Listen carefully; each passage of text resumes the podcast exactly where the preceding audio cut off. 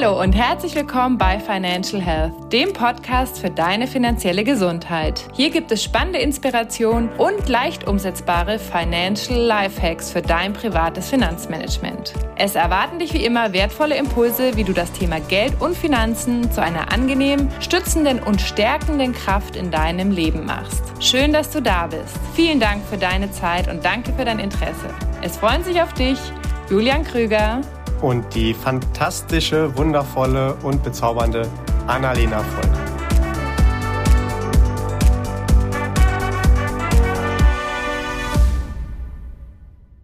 Heute sind wir dabei mit einer Folge, warum du nicht vermögend wirst. Ja, das finde ich ein mega spannendes Thema, denn wer will es denn nicht vermögend und finanziell erfolgreich sein? Gleichzeitig sind ja ganz viele Menschen weit entfernt von einer möglichen finanziellen Freiheit. Und deshalb lass uns in dieser Folge mal gemeinsam den möglichen Ursachen dafür auf den Grund gehen. Was glaubst du, Julian, warum gibt es finanziell so unterschiedlich erfolgreiche Menschen da draußen?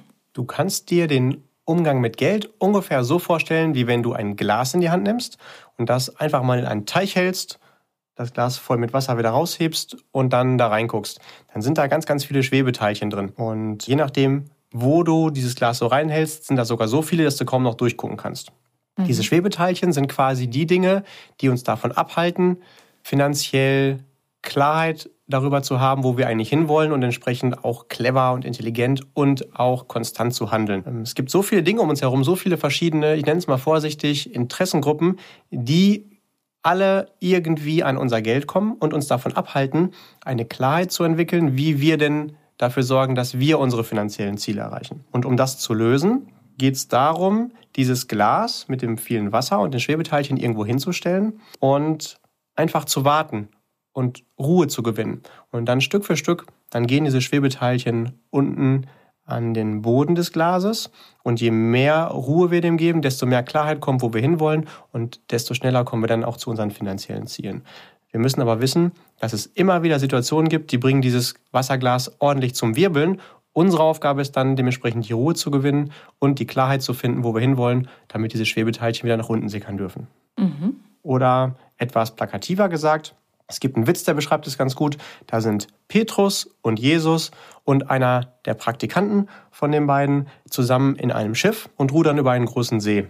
Und dann kommt Petrus auf einmal auf die Idee und sagt, ach, wisst ihr was? Es sind ja nur noch ein paar hundert Meter bis zur Küste. Komm, wir gehen einfach übers Wasser rüber. Und dann sagen alle drei zusammen, oh ja, ist ja eigentlich ganz cool. Und Petrus steigt aus dem Schiff aus, geht übers Wasser und kommt sicher dann am Ufer an. Und Jesus sagt, jo, ich komme jetzt auch geht hinterher. Und der Praktikant, halt hochmotiviert, hüpft auch aus dem Schiff und ja, noch ein paar Metern schwupp, äh, fällt er ins äh, Wasser, also geht unter die Wasseroberfläche und ertrinkt. Und am Strand unterhalten sich dann halt Petrus und Jesus und sagen zueinander, ja, also Glauben hat er schon, aber er wusste halt nicht, wo die Steine liegen. Und genauso ist es im Umgang mit Geld auch. Das ist gar nicht, wie manche Menschen glauben, übers Wasser gehen, sondern man muss einfach nur wissen, was die richtigen Steine sind, auf die man tritt. Also was sind so die Geheimnisse, im Umgang, um langfristig finanziell erfolgreich zu sein. Das ist das eine. Und zum anderen, der zweite Faktor, der natürlich auch noch mit einherspielt, ist natürlich auch ein Wille oder die wirkliche verbindliche Absicht, finanziell erfolgreich zu werden. Wichtiger ist aber einfach, diese ja, Steine zu kennen, diese Geheimnisse. Mhm. Ja, danke dafür. Das war wieder ein äh, sehr anschaulich und auch witziges Bild zu sehen, wie der Praktikant, ja, als in dem Fall vielleicht auch ein bisschen traurig, aber ich glaube, alle haben es verstanden, was diese Metapher sagen möchte. Das hört sich für mich sehr logisch an. In vielen anderen Lebensbereichen ist es ja auch nicht anders, ne? Also diese Geheimnisse zu kennen. Welche Punkte zählst du denn jetzt zu diesen Geheimnissen im Bereich Finanzen? Tatsächlich gehört die Hälfte dieser Geheimnisse schon alleine in dem Bereich, die auch, genau wie du es gerade angesprochen hast, aus allen allen anderen Lebensbereichen auch kommen. Also aus Lebensbereichen wie vielleicht Gesundheit oder Fitness oder Beziehung oder Job oder die Beziehung zu mir selbst, whatever. Also wenn ich da schon einen Bereich gemeistert habe, dann kann ich diese Fähigkeiten, die ich mir da angeeignet habe, zum Großteil auch im Bereich Finanzen aneignen. Also es gibt insgesamt zwei Teile. In beiden Parts gibt es jeweils zehn Geheimnisse. Einmal der allgemeine Teil und dann nochmal zehn Punkte speziell zum Thema Finanzen. Und die gute Nachricht ist, dass wenn ich es einmal gelernt habe, in irgendeinem dieser wichtigen Lebensbereiche das zu meistern, dann kann ich ja genau diese Fähigkeiten, die ich mir angeeignet habe, auf ein anderes Thema übertragen. Ich muss also quasi, wenn man nicht so will, wenn ich einen ordentlichen, schönen Stempel entwickelt habe, muss ich nur noch die Tinte wechsle und dann kann ich halt nicht mehr in Rot, sondern auch in Grün oder Blau oder Lila oder in welcher Farbe auch immer stempeln. Mhm. Also das hört sich schon mal gut an und ja auch ermunternd, ne? Also jetzt nicht jedes Mal was komplett Neues lernen zu müssen. Möchtest du mal anfangen mit den zehn allgemeinen Geheimnissen? Ja, dann fangen wir direkt mal an. Ich kann dir auch gar nicht so genau sagen, warum ich speziell im Thema Finanzen da einen, wie ich glaube, sehr guten Zugang zum Lösen dieser Geheimnisse finde. Das ist einfach so und ja, es macht mir halt Spaß, es ist ganz einfach. Und so habe ich halt andere Lebensbereiche, wo ich da auch wieder mehr Herausforderungen habe und da meine Coaches habe, aber im Bereich Finanzen, da mache ich das super gerne. Ja, starten wir mal rein, was ich immer wieder im Dialog mit anderen Menschen höre, die ich dann im Bereich Finanzen coachen darf. Da fällt mir spontan Punkt 1 an die Aussage, ich kenne mich doch noch gar nicht aus mit dem Thema Finanzen. Manchmal schwingt da auch sowas mit wie, das ist nichts für mich oder äh, dafür bin ich nicht genug oder ich bin dafür noch nicht genug. Äh, das tatsächlich ist wie in allen anderen Lebensbereichen auch natürlich totaler Bullshit. Denn niemand kennt sich mit dem Bereich Finanzen zu 100 Prozent aus, weil es immer irgendwas gibt, was ich noch nicht weiß weil sich der Markt ändert, weil es Dinge gibt, die ich neu recherchiert habe. Von daher zählt das überhaupt gar nicht, sondern fang einfach ganz spielerisch auf dem Level an, wo du bist. Und du wirst dich auch nur dann besser auskennen, wenn du anfängst und dann automatisch dir mehr und mehr Wissen erarbeitest, während du losgehst. Also wenn man so will, kann man da sagen, demjenigen, der losgeht, dem legt sich dann der Weg erstmal unter die Füße. Mhm. Ja, das ist ein schöner Satz. Ein zweiter Punkt, den ich auch relativ oft wahrnehme. Das wird meistens gar nicht ausgesprochen, aber ich kann das eher fühlen. Da geht es darum, ja, das macht mir gar nicht so besonders viel Spaß, mit dem Thema Finanzen umzugehen. Das kann ich in gewisser Weise auch verstehen, denn tatsächlich geht mir das manchmal auch nicht anders.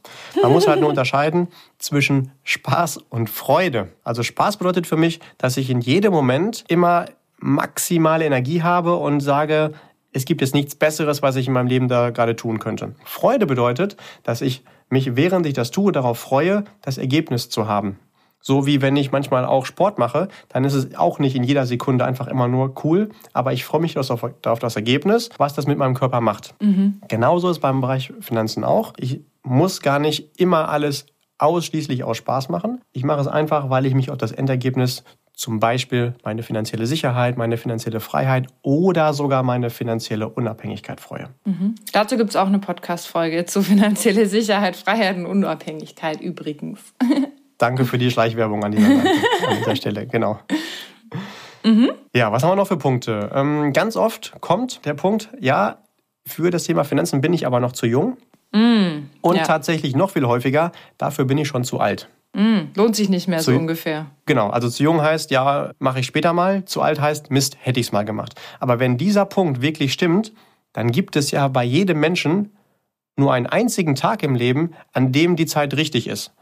Mm. Sagen wir mal, jemand wird 90 Jahre alt, dann ist er 45 Jahre lang zu jung für das Thema und 45 Jahre lang zu alt. Das ist natürlich auch Blödsinn. Die beste der beste Zeitpunkt, mich mit dem Thema zu beschäftigen, ist definitiv bei der Geburt. Zumindest wenn ich den Zinseszinseffekt verstanden habe, da kommen wir nachher noch drauf zu sprechen. Aber die meisten tun das halt nicht bei der Geburt. Deswegen ist der zweitbeste Punkt definitiv heute, weil ich mich morgen schon ärgern will, was ich gestern nicht getan habe. Auch mhm. wieder das gleiche wie in anderen Lebensbereichen auch. Ne? Also wenn ich jetzt Sport mache, dann würde ich mich natürlich auch freuen. Hätte ich schon früher damit angefangen, würde ich heute schon anders aussehen oder eine andere Kondition haben. Hätte ich mich schon viel früher gesünder ernährt, dann wäre ich vielleicht heute auch weniger krank. Hätte ich äh, in der Vergangenheit meinen Hund nicht so oft geschlagen, würde er mich jetzt nicht so oft beißen. Ne? Also das ist ja immer das Gleiche. ja, genau. Was gibt's denn noch? Ja, was fällt mir noch ein? Ein Punkt, da bin ich mir so gar nicht sicher, ob sich das erfolgreiche Menschen bewusst sind. Ich glaube, das passiert eher unbewusst. Es geht darum, ein Gefühl dafür zu entwickeln, dass es etwas gibt, was mir heute wichtig ist und etwas, was damit vielleicht so ein bisschen im Widerspruch steht, aber mir in der Zukunft noch wichtiger ist.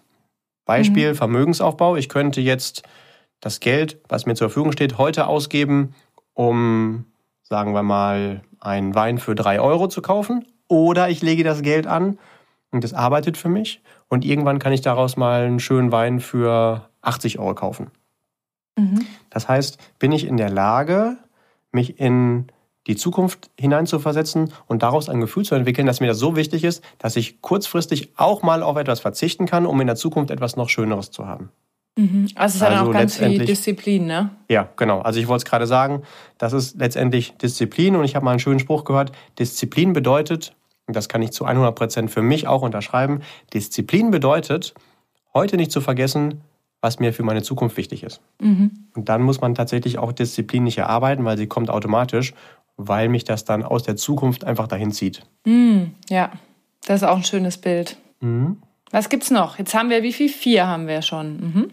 Dann gucken wir uns mal die Nummer 5 an, die für mich bedeutet, dass es in dem Sinne keinen Erfolg gibt. Also es gibt nichts, was mich automatisch immer zum Erfolg trägt, sondern für mich persönlich, und das sehe ich bei vielen erfolgreichen Menschen, bedeutet Erfolg von Scheitern zu Scheitern zu Scheitern zu Scheitern zu gehen. Also so lange zu scheitern, bis ich meine Ziele erreicht habe. Manche Menschen haben in sich die Programmierung, ich mache gerne weiter, wenn das, was ich da tue, auf jeden Fall auch funktioniert. Aber spätestens, wenn man mal mit einem Unternehmer gesprochen hat, dann wird man feststellen, dass Unternehmer zehn Dinge ausprobieren und ein, zwei davon funktionieren dann in der Praxis. Und die sind dann aber so erfolgreich, dass die, wenn man es finanziell betrachtet, auch diese ganzen Scheitervorgänge mitbezahlen. So ist es bei Finanzen auch. Wenn ich irgendwann mal was gemacht habe, finanziell gesehen, was vielleicht nicht funktioniert hat, dann sollte ich nicht dann schlussfolgern, ja, das funktioniert ja nicht, ich mache nichts mehr und gebe das Geld lieber heute aus oder es macht einfach keinen Sinn oder ähnliche Geschichten, sondern ich probiere so lange andere Bereiche weiter,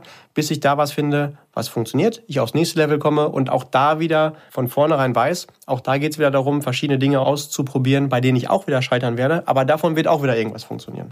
Mhm. Also das Mindset zu entwickeln, äh, Scheitern ist äh, nicht das Gegenteil von Erfolg, sondern Scheitern ist der wichtigste Teil von Erfolg. Mhm. Ja, ja, das ist so wichtig, weil viele Menschen lassen sich so schnell davon ermutigen, wenn was nicht direkt funktioniert, ne? Mhm, genau. Also das ist natürlich in dem Moment emotional schon auch eine Last, aber sei dir gewiss, du bist auf dem richtigen Weg, wenn du beim Probieren scheiterst. Mhm. Dann kommst du deinem Ziel näher und du weißt ja schon, was nicht funktioniert. So wie auch Thomas Alva Edison mal gesagt hat, als er gefragt wurde, hey, Sie haben jetzt schon so oft probiert und Ihre Glühbirne da, die leuchtet immer noch nicht, hat er gesagt, das stimmt nicht. Ich habe jetzt schon 10.000 Wege herausgefunden, wie es nicht funktioniert und bin meinem Ziel daher umso näher gekommen. Ja. Zumindest ist so die Überlieferung. Mhm. Ich war persönlich nicht dabei. und wenn ich es gewesen bin in irgendeiner anderen Körperform, dann kann ich mich gerade nicht dran erinnern. Und okay. wo wir ja gerade bei dem Thema Mindset sind, äh, gerne auch ein weiterer Punkt. Ähm, von einem der führenden Finanzcoaches weltweit gibt es einen schönen Spruch, der sagt, hey, wenn du irgendwo einen Porsche siehst und insgeheim findest du den eigentlich ganz cool, dann kannst du dir entweder sagen, ja gut, aber ich kann mir nicht leisten, oder du kannst die Haltung entwickeln, wie kann ich es mir leisten? Der Unterschied ist, in dem einen Fall, da setze ich mir einfach final ein Limit und sage, ja gut, hier ist halt Schluss. Das mache ich manchmal auch, um mich zu schützen, damit ich gar nicht erst ins Handeln komme. Manchmal sage ich dann auch, ja, aber das sind ja alles arrogante Schnösel, die so ein Auto fahren, äh, weil ich da nicht so sein muss und mir dann das Ding nicht mehr so wertvoll und so attraktiv vorkommt. Oder aber die Situation verändert sich nicht in dem Moment, aber ich frage mich mit, wie kann ich es mir leisten, ähm, an der einen oder anderen Stelle, wie kann ich dann kreativ dahin kommen? Die Situation am Ausgangspunkt ist identisch, ändert sich aber über den Weg, weil ich immer wieder nach Lösungsansätzen suche. Und diese Grundhaltung, die gilt vor allen Dingen auch für den Bereich Finanzen, dass ich mich immer wieder frage, hey Mensch, das sind meine Ziele und was muss ich denn da konkret tun? Vielleicht sogar auch im ganz konkreten, welche Podcasts muss ich hören, um da schneller auf diesen Weg zu kommen. Und die Antwort, welcher Podcaster der beste ist, die kennt ja schon jeder Listener ganz alleine. Ja, das stimmt. Okay, das heißt, jetzt haben wir noch vier vor uns. Okay, dann haben wir jetzt die Nummer sieben, glaube ich, mhm. ne? Mhm. Genau, Nummer sieben ist für mich die Programmierung, die reichen da oben, aber ich hier unten kann das nicht. Sobald ich so anfange, baue ich eine Zweiklassengesellschaft auf. Und wenn ich das schon tue, was ich besser nicht mache, aber wenn, dann sollte ich mich auf jeden Fall in die obere reinbeamen und nicht in die untere, weil ich dann automatisch auch ähnlich wie bei diesem Mindset, bei der Haltung von eben, äh, ich kann mir das nicht leisten, einfach in eine Opferrolle programmiere und mir dann diese Kreativität und die Haltung, ich kann es ändern, wegnehme. Also ganz, ganz wichtig ist, bitte niemals erstmal diese Klassengesellschaften im Kopf aufbauen und wenn ich es tue, schon mal gar nicht mich in einen äh, Bereich reinzubeamen, wo ich weiß, na gut, das ist halt so ein, vom Schicksal so gemeint und dann muss ich halt auch so bleiben. Denn es ist halt nicht so, dass bei der Geburt Gott einen Stempel nimmt und sagt, ja, du musst immer arm bleiben, du musst arm bleiben, oh, du musst sauarm bleiben. Hey, nee, du siehst sympathisch aus, du wirst mal eine reiche Person. Es starten mhm. ja alle Menschen bei 0 Euro, aber sie verlassen nicht alle mit 0 Euro diesen Planeten.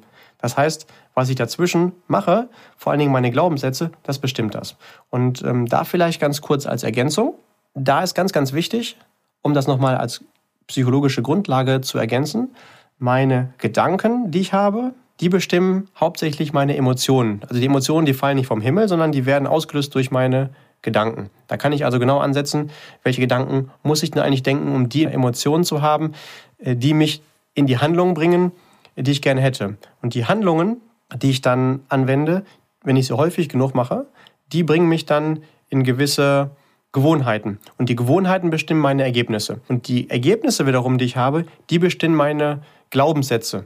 Ob ich glaube, ich kann etwas oder ich glaube, kann es nicht. Und diese Glaubenssätze, die bestimmen wiederum dann auch meine Gedanken. Und dann habe ich so ein fortlaufendes, äh, so, so einen Kreislauf entwickelt. Mhm. Ja, ja, das ist äh, nochmal mega wichtig, auch das Thema Glaubenssätze. Und dazu haben wir ja auch nochmal eine extra Podcast-Folge aufgenommen. Da wirklich mal sich Zeit zu nehmen und hinzugucken, was glaube ich eigentlich über Geld und finanziellen Erfolg. Und das hat halt, haben wir auch in der Podcast-Folge nochmal geteilt. Das hat auch ganz viel damit zu tun, wie sind wir geprägt. Und das ist so wichtig, wirklich da hinzugucken, weil das kann unser, unseren finanziellen Erfolg so wahnsinnig beeinflussen. Ne? Absolut. Also finde ich persönlich wirklich wichtig, dass ich mir bewusst mache, wie denke ich, welche Emotionen entstehen daraus, aus diesen Emotionen, wie handle ich, welche Gewohnheiten entstehen aus wiederholten Handlungen, welche Ergebnisse kommen daraus, welche Glaubenssätze werden daraus äh, dementsprechend dann entwickelt und ähm, dann wieder von vorne diese Glaubenssätze, welche neuen Gedanken lösen die dann schon mehr oder weniger automatisch aus. Mhm. Ja. Was gibt's noch? Was mir auffällt im Coachings mit vielen Menschen, die ich täglich betreuen darf, ihre finanziellen Ziele zu erreichen. Ich merke, auf der einen Seite gibt es Menschen, die haben ihre Ziele und es gibt Menschen, die haben ihre Ziele, die aber auch akzeptieren, wenn sie die nicht erreichen. Das ist ein Riesenunterschied in der Programmierung. Ich mache ein konkretes Beispiel. Mhm. Wenn jemand mal für ein paar Monate in finanzielle Herausforderungen kommt, dann ruft er mich ab und zu an und sagt, hey Julian, wir müssen mal unsere Sparraten reduzieren, weil es gerade nicht so gut aussieht. Dann frage ich zurück, Mensch, hast du denn schon deinen Vermieter angerufen, wenn jemand zur Miete wohnt, oder die Bank, wenn jemand gerade ähm, eine, sein Eigenheim abfinanziert? Und hast du dort schon die Rate reduziert? Dann sagt natürlich der, also der klassische Kunde, den ich da betreue, hä, nee, geht ja nicht. Das heißt, im Kopf ist fest, das Bezahlen anderer, zum Beispiel von meinem Vermieter oder von der Bank, das ist gesetzt. Aber den Vermögensaufbau, den ich da betreibe, der ist wahlweise und im Zweifelsfall fahre ich es runter. Und wenn ich aber diese Programmierung habe, dass ich lieber erstmal meinen Vermögensaufbau, also das Erreichen meiner finanziellen Ziele, zurückfahre und das Bezahlen anderer Menschen fortfahre, dann wird es wahrscheinlich schwieriger werden. Ich will damit nicht sagen, dass es nicht funktioniert, aber es wird schwieriger werden, meine finanziellen Ziele zu erreichen, als wenn ich einfach nur ein Ziel habe und nicht ein Ziel mit der Akzeptanz, das Nicht-Erreichen ist auch okay. Mhm. Du sagst ja auch da immer so schön, wenn ich spare, bezahle ich mich selbst. Und in dem Moment, was du gerade gesagt hast, wenn ich anrufe und sage, können wir meine Sparrate senken, dann sage ich ja, ich bin nicht so wichtig. Und äh, aber das, was ich anderen Leuten bezahle, das ist wichtiger. Da stelle ich mich ja selbst wieder total hinten an, ne? Ja, perfekte Ergänzung. Schöner hätte ich es auch nicht sagen können. Genau, danke dir. Hm? Genau das. Ja, dann kommen wir zur vorletzten Programmierung, die ich mal wieder in der Praxis feststelle, warum Menschen Schwierigkeiten haben, ihre finanziellen Ziele zu erreichen. Und da geht es darum, die Aussage, ich habe gar keine Zeit, mich darum zu kümmern. Wenn jemand keine Zeit hat, sich um seine Finanzen zu kümmern, dann ist es aus meiner Sicht umso wichtiger, das zu tun oder zumindest irgendwelche Systeme zu entwickeln, dass sich andere Menschen darum kümmern. Denn grundsätzlich hat ja jeder Mensch auf diesem Planeten gleich viel Zeit. Der ärmste Mensch auf diesem Planeten hat exakt genauso viele Minuten in einer Stunde wie der reichste Mensch auf diesem Planeten. Ich gehe sogar noch einen Schritt weiter. Ich behaupte sogar, dass der reichste Mensch auf diesem Planeten, wer auch immer das zu diesem Zeitpunkt jetzt gerade ist, spielt ja auch keine Rolle, der hat wahrscheinlich sogar mehr zu tun als der ärmste Mensch auf diesem Planeten. Müsste man also eigentlich sagen, der reichste Mensch, der kann sich weniger effizient um seine Finanzen kümmern als der ärmste. Komischerweise ist aber das Ergebnis genau andersrum. Es ist also eher eine Frage von Priorität und von Zielsetzung als von der wirklich real verfügbaren Zeit. Mhm. Kennen wir ja aus anderen Bereichen auch. Ne? Wenn man ja. jetzt nochmal ähm, Analogie im Bereich Sport sucht, dann gibt es super fitte Manager und die finden gleichzeitig für ihren Job und für Sportzeit. Und dann gibt es Menschen, die, sagen wir mal, weniger beruflich erfolgreich sind, vorsichtig formuliert, und gleichzeitig auch einen weniger trainierten Körper haben. Vielleicht ist es sogar genau andersrum, dass das eine das andere bedingt. Mhm.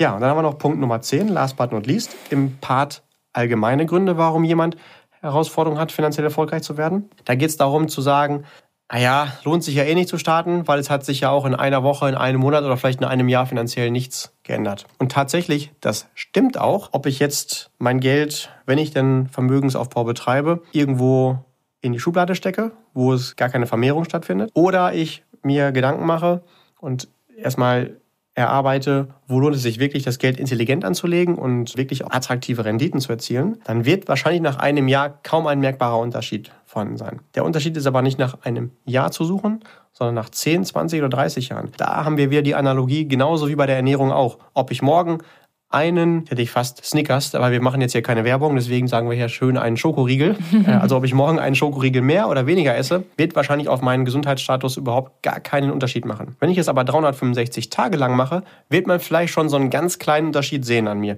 Mache ich das aber 10 Jahre, ist uns, glaube ich, allen bewusst, was das mit meinem Körper macht, wenn ich 10 Jahre lang ab jetzt einen Schokoriegel mehr esse.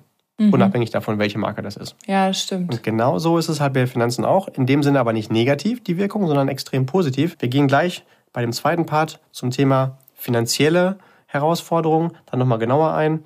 Was passiert, wenn ich den Zinseszinseffekt unterschätze? Mhm. Ja, also das war ja schon mal viel. Also eigentlich ist das ja schon genug Stoff für eine Podcast-Folge gewesen. Aber du hast ja noch weitere zehn Punkte in petro, zehn Geheimnisse im Hinblick jetzt nochmal ganz speziell für Finanzen. Hast du Lust, da gleich mal weiterzumachen? Ja gut, wenn du sagst, wir haben jetzt schon genug, dann würde ich sagen, dann muss der Listener erstmal wieder eine neue Münze in den Automaten schmeißen, damit die Musik hier weiterspielt, ne? Genau. Dring! Ja gut, machen wir ausnahmsweise mal so weiter. Gut, also kommen wir mal in den Part, der jetzt auch mit Psychologie zu tun hat, aber mehr auch nochmal wirklich mit dem Thema Finanzwissen. Und was ich da ganz oft als Überleitung zwischen Psychologie und faktischem Finanzwissen höre, ist der Aspekt, wenn ich mit jemandem spreche, zu Beginn einer Beratung, ja, ach, eigentlich müssen wir uns mit dem Thema gar nicht mehr beschäftigen, lasst mich doch bitte damit in Ruhe. Ich habe schon mal schlechte Erfahrungen gemacht. Und diese schlechte Erfahrung, die kann ich dann immer in A oder B unterteilen. Entweder jemand hat schon mal schlechte Erfahrungen gemacht mit einem Berater, oder mhm. jemand hat schon mal schlechte Erfahrungen gemacht mit irgendeiner Anlageklasse. Der Klassiker in dem Bereich sind Aktien. Und dann meistens sogar mit Blue Chips, also mit absoluten Standardwerten. Fangen wir mit dem zweiten Punkt mal an. Äh, schlechte Erfahrungen mit Standardwerten gemacht. Sagen wir mal, er hat einfach in die größten Unternehmen einer Branche oder einer Region oder sogar der Welt investiert. Tatsächlich kann man damit langfristig so gut wie gar nicht, nicht erfolgreich sein. Wenn man es aber kurzfristig macht, dann kann das schon mal in die Hose gehen. Ich muss also vorher wissen, wie sind überhaupt die Spielregeln von dem Spiel, was ich da spiele. Wenn ich mhm. aber dann zu früh einfach Panik bekomme und gar nicht warten kann, bis es nach oben wachsen kann, dann mache ich natürlich schlechte Erfahrungen. Aber diese schlechten Erfahrungen, die sind nicht repräsentativ, weil ich einfach eine viel zu kleine Zeitperiode gewählt habe, um mein Ergebnis zu bewerten. Und nehmen wir den zweiten Punkt. Ich habe schon mal schlechte Erfahrungen mit einem Berater gemacht dann ist das sehr wohl möglich. Das heißt ja nicht, dass jeder Mensch, der im Bereich Finanzen behauptet, jemanden betreuen zu können, automatisch auch, nennen wir es mal, objektiv betrachtet, wirklich ein professioneller und aussichtsreicher Finanzexperte ist. Ich gehe sogar noch einen Schritt weiter und behaupte, dass die allermeisten Menschen, die sich in dieser Branche tummeln, tatsächlich auf Basis von Kompetenz und Betreuungsintensität und Serviceleistung gar keine Daseinsberechtigung haben. Das heißt aber nicht, dass sie nicht trotzdem versuchen dürfen, damit Geld zu verdienen. Und die Absicht ist entweder, sie wollen was Gutes tun oder sie wollen ihrem Portemonnaie was Gutes tun. Es sind zwar unterschiedliche Absichten, äh, aber in beiden Fällen ist die Absicht erstmal da. Ob das nun dem Kunden hilft, sei mal dahingestellt. Bedeutet, dieses Thema, ich habe schon mal schlechte Erfahrungen gemacht, das kocht halt dann in mir irgendwann so emotional hoch, dass mich das hemmt, nochmal etwas zu versuchen. Wir haben aber eben schon in dem Part allgemeine Gründe psychologisch festgestellt. Erfolg bedeutet, von Scheitern zu Scheitern zu Scheitern zu gehen. Ich gehe einfach so lange, bis ich den Erfolg provoziert habe. Mhm. Tatsächlich machen, das an, also machen wir das alle in anderen Lebensbereichen ganz genauso. Frage an dich, Annalena, hast du schon mal einen Tropfen Alkohol getrunken? Ja. Hast du auch schon mal drei, vier Tropfen Alkohol getrunken? Vielleicht auch schon mal einen halben Tropfen zu viel? Ja, bestimmt schon mal, ja. Ich weiß, nicht die letzten 30 Jahre, aber vielleicht davor. genau. Und hast du dir vielleicht dann am nächsten Morgen geschworen, bei allem, was dir heilig ist, dass du nie wieder Alkohol angucken wirst? Ja, ich glaube, in meiner Jugend ist es schon mal passiert, ja. Und danach hast du nie wieder Alkohol getrunken, oder? Ja, stimmt nicht so ganz. Ja, siehst du. Und genauso ist es hier auch. Nur weil ich einmal schlechte Erfahrungen gemacht habe, heißt es ja nicht, dass ich es nicht wieder, wieder neu versuchen sollte. Und ich gehe noch einen Schritt weiter. Hattest du schon mal vor deinem wunderbaren Freund, den du heute hast, einen anderen Freund gehabt? Ja. Und hast du vielleicht auch schon mal einen Freund gehabt, mit dem du rückwärts betrachtet nicht nur tolle Erfahrungen gemacht hast? Ja, mit Sicherheit auch. Wobei die waren eigentlich ganz nett. Also ich weiß nicht, ob die so geeignet sind fürs Beispiel. Nehmen wir mal eine fiktive Person. Ja, Können wir uns genau. vorstellen, dass man vielleicht auch schon mal irgendwo schlechte Erfahrungen gemacht Genau. hat. Ja?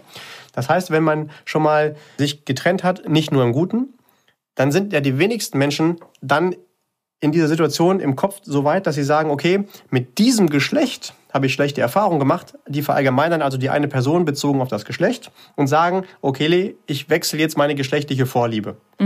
Passiert Bereich auch Finanzen? selten. Ja, aber im Bereich Finanzen machen das Menschen ganz oft. Die sagen, ja, ich habe da jetzt aber schon mal schlechte Erfahrungen gemacht, deswegen mache ich jetzt nichts mehr oder ich mache jetzt nur noch die und die Anlage, wo es keine Schwankung geben kann oder so, was aber völliger Bullshit ist.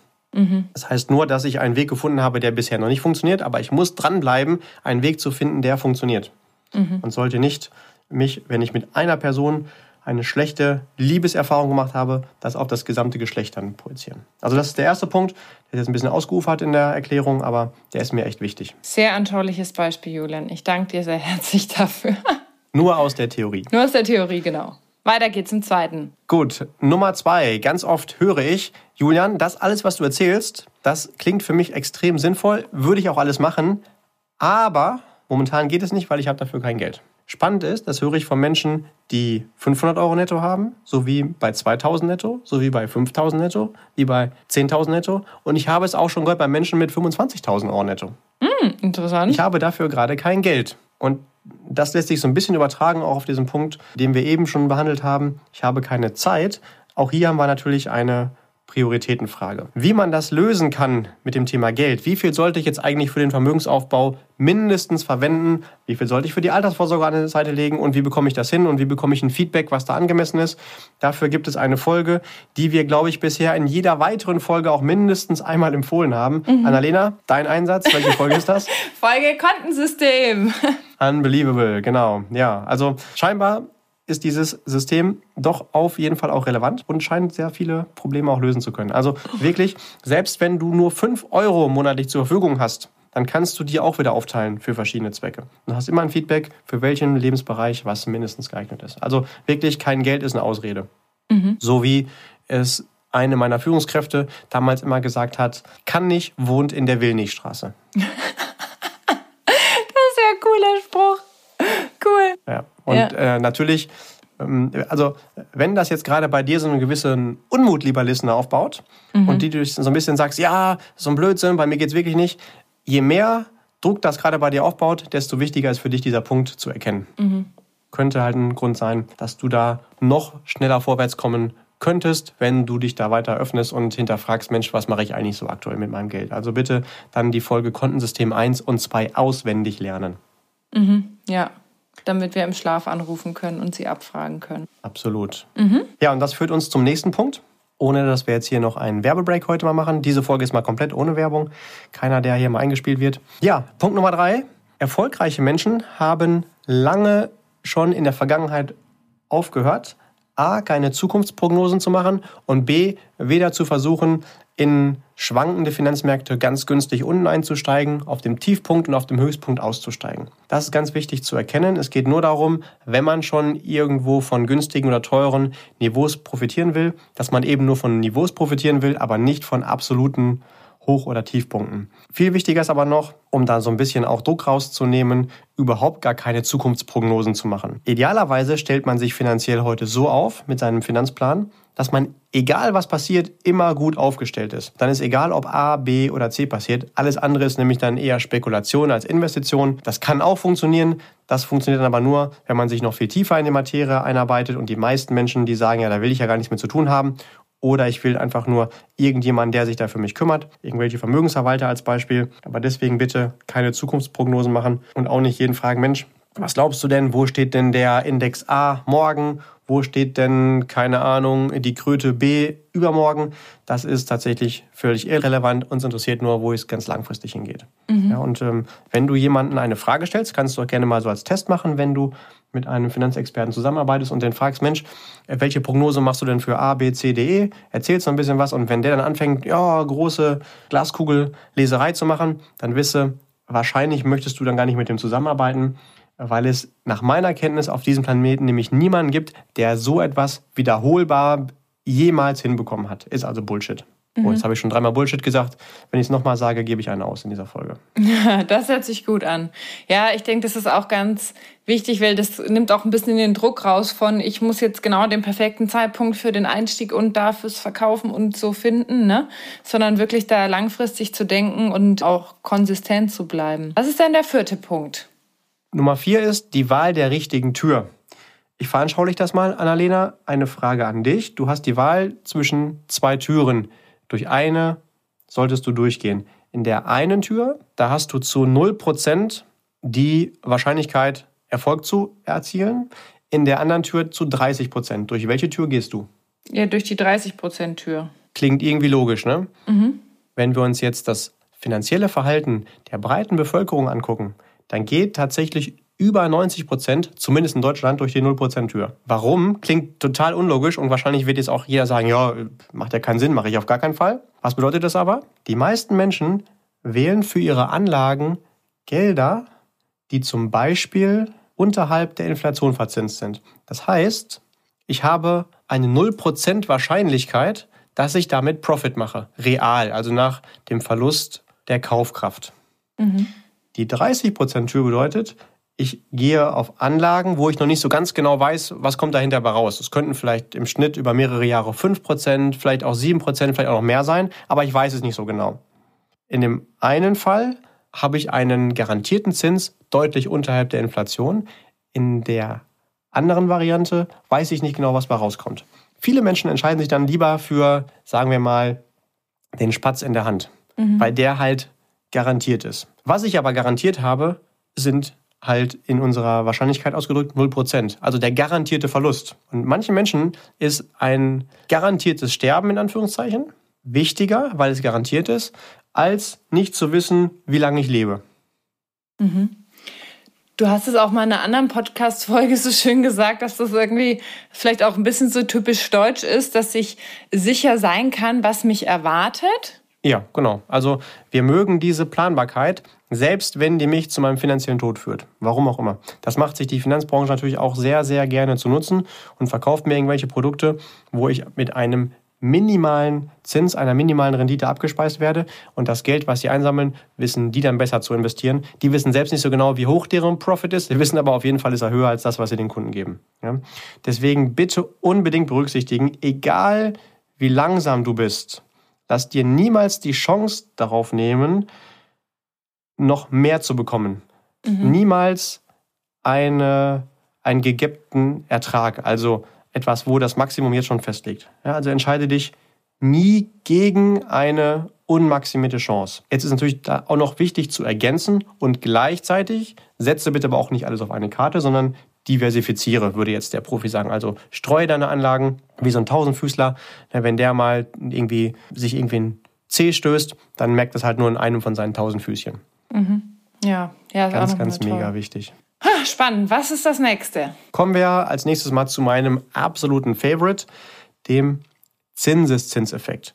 Viele Menschen kennen ihn, haben ihn aber noch nicht so wirklich richtig verstanden und nutzen ihn nicht. So wie Einstein auch schon mal als Professor in einer Vorlesung vor seinen Studenten gesagt haben soll oder gefragt haben soll, Mensch, wie viele von Ihnen verstehen denn den Zinseszinseffekt? Und dann haben sich alle gemeldet und hat dann gefragt, Mensch, und wie viele von Ihnen, das waren ja logischerweise so, ähm, sagen wir mal 18- bis 25-Jährige, wie viele von Ihnen sparen denn für die Altersvorsorge? Hat sich so gut wie keiner gemeldet. Und sein Kommentar ist dann gewesen, mm -mm, von Ihnen hat ihn keiner verstanden. Sie kennen ihn nur. Mhm. Kennen und verstehen ist ein Riesenunterschied. Alles in der Natur nutzt halt diesen Zinseszinseffekt. Ein Baum wächst im ersten Lebensjahr, ist ja dann eher ein kleines Pflänzchen, vielleicht ein Zentimeter, wächst aber im hundertsten Jahr gleich um zwei Meter. Er wächst aber prozentual immer gleich. Nur die gleichen Prozente auf eine größere Ausgangsbasis ist halt dann eine größere Ausdehnung. Das Universum expandiert auch exponentiell. Warum sollte es unser Geld also dementsprechend nicht auch tun? Bedeutet einfach nur zu verstehen, dass ich die Sparziele, die in meinem Leben am weitesten von heute entfernt sind, auf jeden Fall auch parallel heute schon starte und nicht immer nur für kurzfristig spare, weil ich dann diesen Effekt halt dementsprechend nicht nutze. Immer beides für den kurzfristigen, mittelfristigen und auch ganz, ganz langfristigen Zweck parallel sparen. Mhm. Da habe ich dann so eine Art Versatz zwischen Saat und Ernte. Wenn ich heute sehe, dann kann ich heute entweder ein paar Grassamen sehen und die wachsen dann ein paar Wochen später und ich sehe sie, oder ich sehe halt den Baum. Aber da habe ich halt dann die umso größere Ernte erst einige Jahreszeiten beziehungsweise ja manchmal sogar Jahrzehnte später, aber dann umso größer. Und da halt zu wissen, in welchem Bereich ich gerade was sehe und da dann nicht enttäuscht sein, wenn es halt über kurzfristige Zeiten noch nicht klappt. Langfristig arbeitet dieser Effekt ganz garantiert für mich. Mhm. Gut, was gibt es noch zu berücksichtigen im Bereich finanzielle Herausforderungen? Schauen wir uns mal an, wie der ein oder andere Jung- oder Kleinunternehmer Mitarbeiter, die, ähm, die Beschaffung von Mitarbeitern definiert. Die einen Unternehmer definieren einen weiteren Mitarbeiter als weiteren Kostenfaktor, andere als Investition. Was glaubst du, welches Unternehmen wird wohl langfristig erfolgreicher sein? Dort, wo die Geschäftsführung oder die Personalabteilung von Kosten spricht oder dort, wo man von Investitionen spricht? Also ich denke mal von Investitionen, weil die haben natürlich ja auch da wieder ein anderes Mindset, gehen anders ran und sagen, ah, mir ist es wichtig, ich gebe da was rein, damit hinterher auch noch was Besseres, Größeres rauskommt sozusagen, ne? Absolut genau, weil da der Fokus auf die Chance ist, die dahinter liegt. Und das mal übertragen auf den Bereich Finanzen ist genau das Gleiche. Einige Menschen, wenn sie sich um ihre Geldanlagen kümmern, die haben den Fokus zunächst einmal auf die Kosten und wollen die klein halten. Andere wiederum haben den Fokus auf die Chance, die dahinter liegt. Damit will ich nicht sagen, dass Kosten nicht auch wichtig sind, aber das ist nicht das erste, zweite oder dritte Kriterium bei der Auswahl der richtigen Anlage für meine Finanzziele, sondern das ist das Kriterium, was ich als allerletztes ansetze, wenn ich mehrere Lösungen zur Verfügung habe. Mhm. Also welches Mindset habe ich? Ne? Da wieder auf die begrenzenden Kosten, habe ich, glaube ich, das ist schlimm. Oder lieber auf die Chance, auf die Möglichkeiten, die dahinter stehen. Auch wieder ein sehr anschauliches Bild. Ich danke dir dafür. Ja, was haben wir noch? Ähm, was ich in der Praxis immer wieder feststelle, ist, dass viele Menschen den Unterschied zwischen Geldwerten und Sachwerten nicht so richtig kennen oder verstanden haben. Geldwerte sind also Dinge, wo ich mein Geld anlegen kann, wie zum Beispiel ein Sparbuch, ein Tagesgeldkonto, ein Bausparvertrag, eine Lebens- oder Rentenversicherung klassisch verzinst, auch Anleihen, wo ich einfach keinen Inflationsausgleich bekomme. Das heißt, wenn die Inflation steigt, dann wird mein Geld, was ich da drin habe, vernichtet. Sachwerte wiederum, die sind inflationsgesichert. Das heißt, steigt die Inflation, steigt einfach dementsprechend auch der Gegenwert von meiner in Sachen investierten ja, Sache. Was wären da jetzt Beispiele nochmal dafür, um es konkreter zu machen? Das können Immobilien sein, das können auch Bodenschätze sein, es können vor allen Dingen aber auch Aktienengagements sein. Das ist ja so die Königsklasse der Anlagen. Und wenn ich dort investiert bin, habe ich automatisch halt auch die Inflation mit berücksichtigt. Und die allermeisten Sparer sagen, ach, Inflation berücksichtige ich gar nicht, lass mich damit in Ruhe. Ich bin froh, dass ich hier meinen garantierten Zins habe. Aber wenn ich nicht wirklich langfristig die Inflation ausgleiche, dann macht es gar keinen Sinn, dass ich mich bemühe, vorher viel Geld zu verdienen, weil ich es halt dann dadurch wieder vernichte. Mhm. Also das ähm, wird in der breiten Masse sowas von unterschätzt, wie gefährlich langfristig die Inflation ist. Auch wenn man hier vielleicht von zwei bis drei Prozent langfristig spricht, würde man auf den ersten Blick sagen, ist nicht viel. Kann man sich immer ausrechnen, was das über 30 Jahre bedeutet. Äh, über eine gewisse Zeit noch ein bisschen länger und ich habe dann tatsächlich sogar eine Halbierung meiner Kaufkraft. Also ganz gravierend. Wahnsinn. Oder vielleicht weiß der ein oder andere noch, Tausch von der deutschen Mark in den Euro, wo alle sagen, ja, alles ist viel teurer geworden. Bist du in Sachwerten investiert, wurde das ausgeglichen. Nur in Geldwerten ist das passiert. Mhm. Okay. Was hast du denn noch im Petto? Das wird ja immer spannender hier. Ja, von Folge zu Folge und von Punkt zu Punkt. Immer das Gleiche. Es wird immer noch spannender. Ja, ähm, ein Mindset, was mir noch ganz wichtig ist, das ist auch eine ganz gute Überleitung von dem Punkt, den wir gerade schon hatten. Die allermeisten Menschen, die ich kenne, die, habe, die, die arbeiten, genau, die arbeiten wirklich hart für ihr Geld. Deswegen heißt es arbeiten, weil die arbeiten hart. Geil.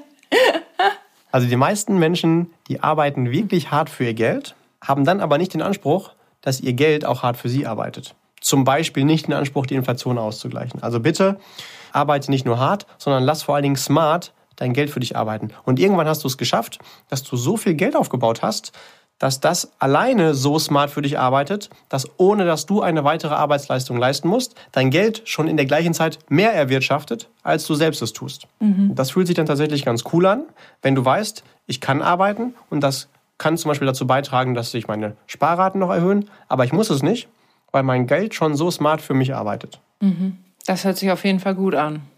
Genau. Es hört sich nicht nur gut an, das ist auch gut. ja, Punkt Nummer 9. Etwas, was die Menschen, die sich Investoren nennen, verstanden haben und Menschen, die sich Sparer nennen, noch nicht so richtig. Beziehungsweise noch die Stufe davor. Also viele Menschen, die ich sehe, die geben Geld für, darf man das hier sagen, allen möglichen Scheiß aus. Sag's ruhig. Und für überflüssige Dinge. Und ich behaupte auch eher wahrzunehmen, dass je geringer das Einkommen eines Menschen, desto höher ist sogar noch die Quote von überflüssigen Scheiß, wo Menschen Geld ausgeben. Äh, also ich stelle eher fest, dass Menschen mit einem höheren Einkommen vor allen Dingen Geld nicht sinnlos verballern oder die Programmierung haben, ja, aber kurzfristig muss ich mir mal irgendwas leisten. Die haben den gleichen, die gleiche Geldausgabe eher programmiert mit Geldverschwendung und nicht mit kurzfristige, kurzfristig etwas leisten. So könnte ich halt entweder sagen, nehmen wir meinen gern zitierten Cappuccino, einmal am Tag irgendwie ein Cappuccino Grande, äh, Superior, sonst irgendwas für 7,80 Euro, weil wenigstens einmal am Tag muss ich mir auch mal was leisten können. Oder du hast die Programmierung, das ist ja Geldverschwendung, und äh, dieses Geld, das nehme ich lieber für meinen Vermögensaufbau, für meine Altersvorsorge, für meine, meinetwegen erstmal auch den ersten Schritt für meine finanzielle Sicherheit. Das heißt übrigens nicht, dass es nicht auch mal nett sein kann, den Cappuccino zu genießen, aber es muss halt vielleicht nicht unbedingt täglich sein, zumindest nicht überteuert. Mhm. Oder um da nochmal die Brücke wieder zu schlagen, um zu dieser ab und zu mal zitierten Podcast-Folge, wie viel Cappuccino ich mir leisten darf, kommt natürlich auch in dem Kontensystem vor. Ja. So, und ähm, wenn ich jetzt an einer, sagen wir mal vorsichtig formuliert, börsennotierten Fastfood-Kette vorbeikomme, wo man zum Beispiel auch überteuerten Cappuccino kaufen kann, und da stehen viele Menschen in der Schlange, dann freue ich mich.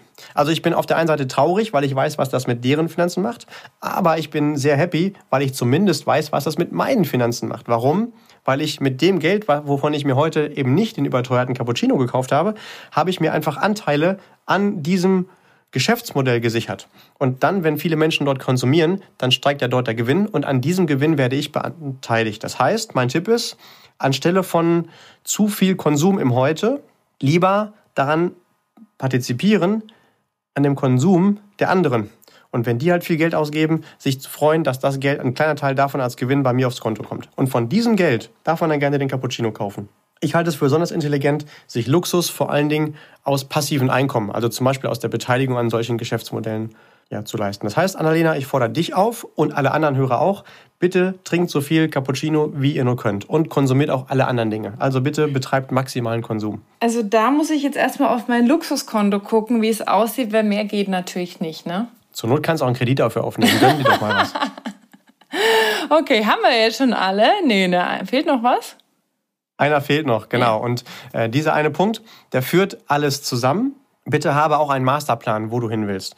So wie in allen anderen Lebensbereichen auch, greifen wir auch hier wieder noch den Punkt Gesundheit auf. Also wenn du zum Beispiel in ein Studio gehst und äh, Mr. oder Mrs. Universe werden willst, dann wirst du wahrscheinlich auch einen Plan haben, äh, was du wann tust, was du wann isst und was du besser nicht tust. Genauso ist es, wenn du ein Haus baust, dann gehst du ja auch nicht als allererstes zum Verkäufer von schicken Waschbecken und sagst, ja, davon nehme ich 47, sondern du gehst erst zum Architekten, erzählst dem, was du vorhast und der macht dir erstmal einen Plan und sagt dir überhaupt, in welchen Raum wie viele Waschbecken reinkommen. Und dann, wenn der Plan steht, dann kannst du dir aussuchen, wie das Waschbecken aussieht. Ja, also bitte als allererstes darum kümmern, einen Masterplan zu haben und idealerweise den auch ab und zu mal wieder abzudaten. So eine gewisse Gesamtstrategie halt ähm, und im nächsten Schritt dann einen Automatismus zu entwickeln, das möglichst viel automatisch dazu beiträgt, dass du halt auch deine Ziele dann erreichst. Und ja, tatsächlich, so doof es klingt, auch da hilft das Kontensystem, denn das könnte tatsächlich auch so ein Automatismus sein, der dir hilft, dann deinen Masterplan zu verfolgen. Boah, da war ja jetzt schon richtig viel dabei, Julian. Erstmal danke für diese nochmal zehn Geheimnisse. Und du hast ja selbst extrem viel Zeit und Wissen und Erfahrung jetzt, ja, sag ich mal, da aufgebaut und investiert. Und das bringt dich ja jetzt auch zu deiner unangefochtenen Kompetenz, die wir ja jede Podcast-Folge wieder bewundern dürfen. Jetzt hat ja nicht jeder so viel, ähm, ja, jeder hat gleich viel Zeit, haben wir vorher gesagt, aber es möchte sich vielleicht nicht jeder so intensiv damit beschäftigen. Gibt es da auch ein paar Abkürzungen? Kannst du uns da Hinweise geben? Ja, auf jeden Fall. Also grundsätzlich ist es auch wieder ein Wie in jedem anderen Lebensbereich. Das wiederholt sich hier und zieht sich wie so ein roter Faden durch. Du kannst dir da natürlich auch genauso Zeit erkaufen, indem du dir einfach jemanden suchst, der seine Erfahrung, sein Wissen, seine Kompetenz mit dir teilt. Das kann also ein Coach sein, ein Mentor, ein Trainer, ein Ansprechpartner, whatever. Such dir also irgendjemanden, der finanziell dort ist, wo du hin möchtest und bitte den doch einfach seine Geheimnisse mit dir zu teilen, Schrägstrich, vielleicht auch gib ihm die Erlaubnis, dich so ein bisschen, das darf ich jetzt auch mal so sagen, so ein bisschen an den Eiern packen äh, und auch mal dich zu deinen Zielen hinnötigen oder hindrängen. So wie zum Beispiel mein Fitnesstrainer immer sagt, wenn ich nicht mehr kann, Julian, du machst jetzt nochmal drei Wiederholungen. Die hätte ich aber von alleine niemals gemacht. Wahrscheinlich sind das aber genau die drei, die dafür sorgen, dass äh, mein Muskelumfang mindestens irgendwie, gut bei mir, äh, um 0,0 μ wächst, aber bei anderen Menschen halt ein bisschen was passiert.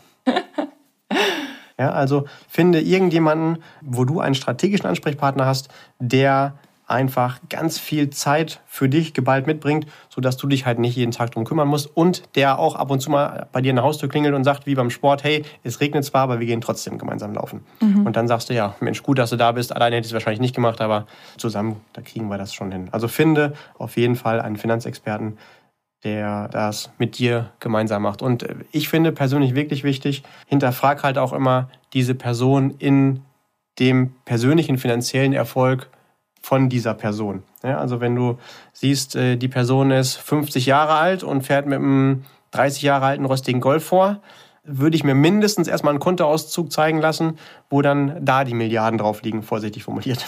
Ja, ja, das ja. heißt nicht, dass jetzt irgendwie jeder Finanzberater irgendwie mit einem getunten Ferrari vorfahren soll und irgendwie mit goldenen Felgen, aber zumindest, dass du das Gefühl hast, der ist finanziell auch erfolgreich und der hat da auch was zu sagen. Ne? Ja, vor allen Dingen, wie du vorhin auch so schön nochmal gesagt hast, wir können ja auch nicht Experte in allem sein und zu erkennen, worin sind wir selber gut und wo holen wir uns Unterstützung. Das macht das Leben so viel einfacher und ja, geht halt dann auch viel schneller und leichter. Möchtest du jetzt nochmal ganz kurz die wichtigsten Punkte, die du äh, heute uns mitgegeben hast, zusammenfassen, dass wir die nochmal so alle präsent haben? Uh, okay. Dann lass uns das doch so machen. Magst du immer so ein Stichwort in den Raum werfen und ich erzähle noch mal so einen halben Satz. Mhm. Ich versuche es zumindest beim halben Satz zu bleiben, äh, was mir dazu einfällt. Ja, also ich würde sagen, wir machen jetzt mal die zehn finanziellen, weil das sind ja die, die ja die wichtigsten sind jetzt in dem Kontext, dass wirklich die zehn Prozent sind. Das eine Thema war, das erinnere ich mich mit der schlechten Erfahrung mit, ach, ich habe mal mit einem Finanzberater oder mit irgendwie einem Anlageprodukt eine schlechte Erfahrung gemacht. Okay, sei froh, dass du es hast. Diese Erfahrung, die hilft dir bei der nächsten Entscheidung, diese Erfahrung mit anzuwenden, um es dann besser zu machen und lass dich damit nicht emotional vom Spielfeld kegeln. Mhm. Weitermachen. Dann die Ausreden, naja, ich habe kein Geld und wenn ich mal Geld hätte, dann würde ich all das machen, was du sagst. Jeder, der regelmäßig 0 Euro Einkommen hat, da lasse ich es gelten. Oberhalb von 0 Euro monatlich lasse ich es nicht gelten, weil dieses Geld kann man aufteilen. Alles andere ist dann selbstgewähltes Schicksal. Wenn ich einfach zu teure Ausgaben habe, dann muss ich mir bewusst sein, dass ich da vielleicht erstmal einen Gang runterschalte. Oder ich mache mir Gedanken, wie ich ja, einfach noch monatlich mehr Geld reinbekommen kann. Und da hilft wieder diese Haltung, entweder das kann ich nicht oder wie komme ich an regelmäßig mehr Nettoeinnahmen. Mhm. Dann war das Thema mit der äh, Zukunftsprognose. Ja, ich muss den besten Augenblick finden, um da ein- und auszusteigen und zu investieren. Ja, bitte halte dich fern von irgendwelchen Glaskugellesereien, sondern setze Systeme auf, die langfristig in jeder Marktsituation und bei verschiedensten Veränderungen des Marktes funktionieren werden, nachweislich. Mhm. Dann hatten wir das Thema mit der 0 und der 30-Prozent-Tür. Okay, bitte entscheide dich nie für Lösungen, die von Anfang an einen Erfolg kategorisch ausschließen, sondern entscheide dich für Lösungen, die nach oben hin offen sind im Ergebnis vom Erfolg. Und bitte streue in diesem Bereich auch. Mhm. Ich weiß nicht so genau, wie der Zinseszinseffekt funktioniert. Ja, dann guck dir einfach an, wie ein Baum wächst. Im ersten Jahr ein Zentimeter und im hundertsten Jahr wahrscheinlich zwei Meter. Und verstehe, dass du einfach so früh wie möglich anfängst, sprich heute, langfristig auch fürs Alter vorzusorgen und das natürlich auch wieder nur in intelligenten Anlagen machst, die auch die Chance haben, weit oberhalb der Inflation für dich zu wirtschaften. Mhm. Dann das Thema Kosten versus Investition. Kosten spielen bei der Wahl eines Anlageproduktes auch eine Rolle, aber bitte nicht zuerst den Fokus darauf legen, sondern erstmal gucken, was ist grundsätzlich für mich geeignet und wenn ich dann noch mehrere Auswahlmöglichkeiten habe, dann sollte es das letzte Kriterium sein, was ich mir anschaue. Bitte nicht äh, Fokus billig, billig, billig, weil wenn es danach geht, dürfte auch gar keiner ein Auto besitzen, dann würden wir alle Fahrrad fahren. Und zwar ein gebrauchtes. das stimmt. Dann, was ist eigentlich der Unterschied zwischen Geld und Sachwerten? Geldwerte sind Anlagen, die nicht inflationsgesichert sind. Sachwerte sind Anlagen, wo mein Geld nicht einfach als Geld angelegt bleibt, sondern wo das Geld getauscht wird in Dinge, die ich wirklich anfassen kann, die Substanz haben und die langfristig auch immer mich sichern sollte, mal kurzfristig mit meiner Währung irgendwelchen ähm, unvorhersehbaren ähm, Herausforderungen geschehen. Mhm. Dann der Anspruch, äh, arbeite hart und lass dein Geld hart für dich arbeiten. Genau, spricht nichts dagegen, hart zu arbeiten. Das darfst du gerne weiterhin tun. Nur bitte hab auch gleichzeitig den Anspruch, und das ist mehr als möglich, dass dein Geld noch härter für dich arbeitet. Du kannst dir dein Geld vorstellen wie so kleine Maschinen, wie kleine Produktionsstätten.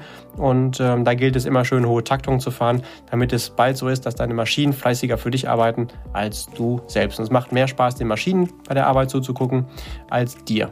Mhm. Dann das Thema Konsum. Muss ich so viel konsumieren oder kann ich am Konsum anderer partizipieren? Konsum ist gut und darf auch Spaß machen, nur bitte immer im richtigen Maß. Nutze gleichzeitig die Chance, dich an dem Konsum anderer zu beteiligen. Wisse, dass die Psychologie der Massen auf jeden Fall für dich arbeitet, weil viele Menschen immer gerne möglichst viel Konsum im Heute betreiben wollen. So kannst du dich daran beteiligen und dir damit deine Taschen voll machen. Mhm. Dann das Thema Masterplan, Gesamtstrategie. Ja, bitte habe auch einen Plan, ein Ziel, wo du hin möchtest. Mache dir ganz konkrete Strategien, wie das funktionieren soll. Brich das auf der taktischen Ebene runter.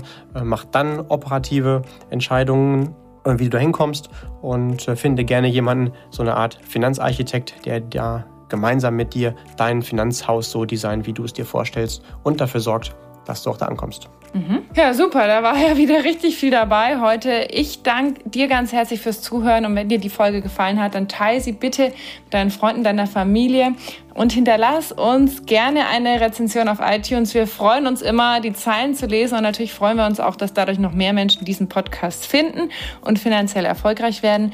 Und die letzten Worte geben wie immer an dich, lieber Julian. Ja, ich danke dir. Lieber Listener, du bist auch in dieser Folge bis zum Ende dabei geblieben, sonst würdest du das jetzt ja gerade nicht mehr hören können.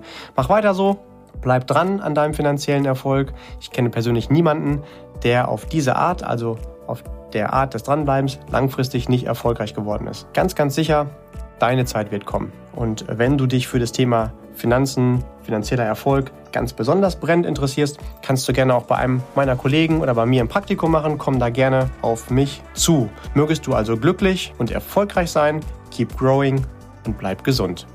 Auch finanziell. Dein Julian.